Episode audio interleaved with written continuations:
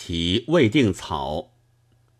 六，记得替君曾经对我谈起过，我的集外集出版之后，施哲存先生曾在什么刊物上有过批评，以为这本书不值得复印，最好是选一下。我至今没有看到那刊物，但从施先生的推崇文选和首定晚明二十家小品的功业，以及字标言行一致的美德推测起来，这也正像他的话。好在我现在并不要研究他的言行，用不着多管这些事。集外集的不值得复印。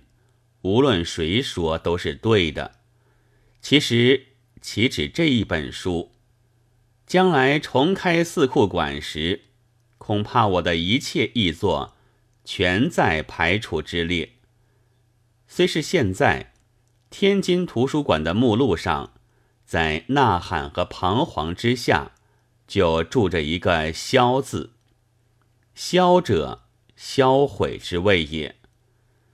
梁实秋教授充当什么图书馆主任时，听说也曾将我的许多译作驱逐出境。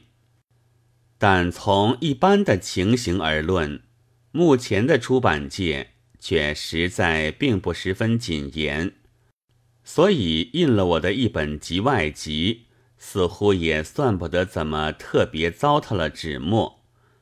至于选本，我倒以为是弊多利少的，记得前年就写过一篇选本，说明着自己的意见，后来就收在集外集中。自然，如果随便玩玩，那是什么选本都可以的，文选好，《古文官职》也可以。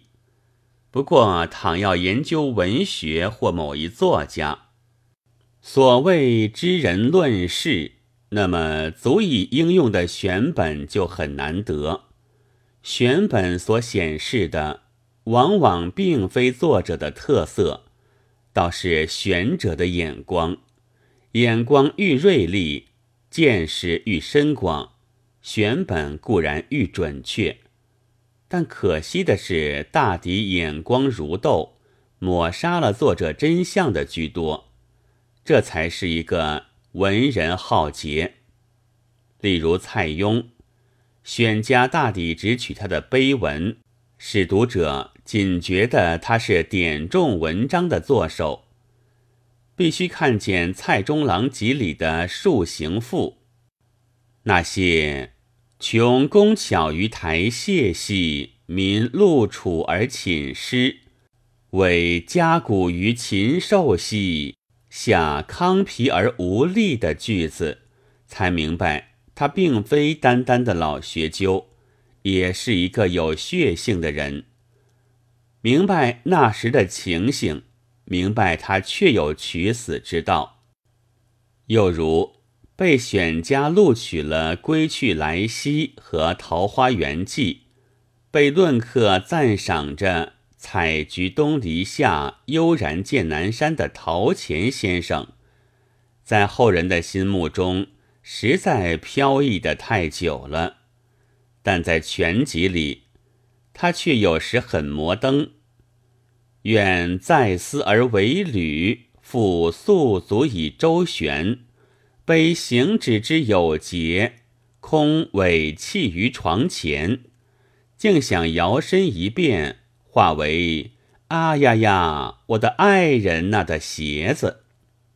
虽然后来自说因为止于礼义，未能进攻到底，但那些胡思乱想的自白究竟是大胆的。就是诗，除论客所佩服的悠然见南山之外，也还有。精卫衔微木，将以填沧海；行天舞干戚，猛志故常在之类的金刚怒目式，在证明着他并非整天整夜的飘飘然。这猛志故常在和悠然见南山的是一个人，倘有取舍，即非全人。再加抑扬，更离真实。譬如勇士，也战斗，也休息，也饮食，自然也性交。如果只取他末一点，画起像来，挂在妓院里，尊为性交大师，那当然也不能说是毫无根据的。然而岂不冤哉？我每见近人的称引陶渊明。往往不禁为古人惋惜，这也是关于取用文学遗产的问题。寥落而至于昏聩的人，凡是好的，他总归得不到。前几天看见《时事新报》的清光上引过林语堂先生的话，原文抛掉了，大意是说。老庄是上流，泼妇骂街之类是下流，他都要看。只有中流，飘上切下，最无足观。如果我所记忆的并不错，那么这真不但宣告了宋人语录、名人小品，下至《论语》《人间世》《宇宙风》这些中流作品的死刑。也透彻地表白了其人的毫无自信。不过，这还是空腹高薪之谈，因为虽是中流，也并不一概。即使同是剽窃，有取了好处的，有取了无用之处的，有取了坏处的，得到中流的下流，他就连剽窃也不会。老庄不必说了，虽是明清的文章，又何尝真的看得懂？标点古文不但使应试的学生为难，也往往害得有名的学者出丑。乱点词曲、拆散骈文的美谈，已经成为陈迹，也不必回顾了。今年出了许多廉价的所谓真本书，都有名家标点。关心世道者逆然忧之，以为足山复古之宴。我却没有这么悲观，花国币一元数角买了几本，既读古之中流的文章，又看今之中流的标点。今之中流。未必能懂古之中流的文章的结论，就从这里得来的。例如吧，这种举例是很危险的。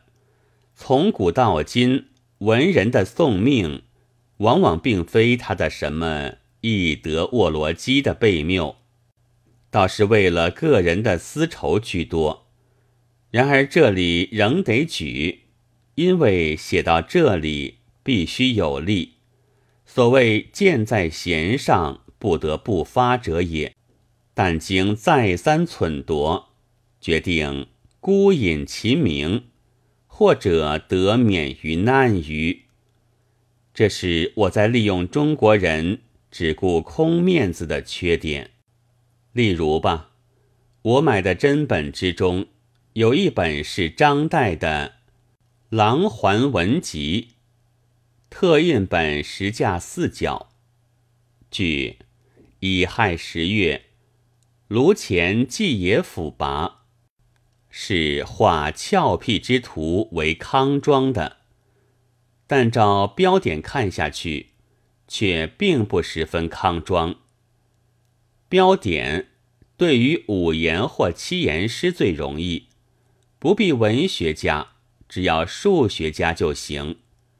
乐府就不大康庄了，所以卷三的景清次里有了难懂的句子：佩千刀，藏西科，太史奏，机谋破，不称王向前，坐对御医含血唾，朗朗可诵，韵也压的。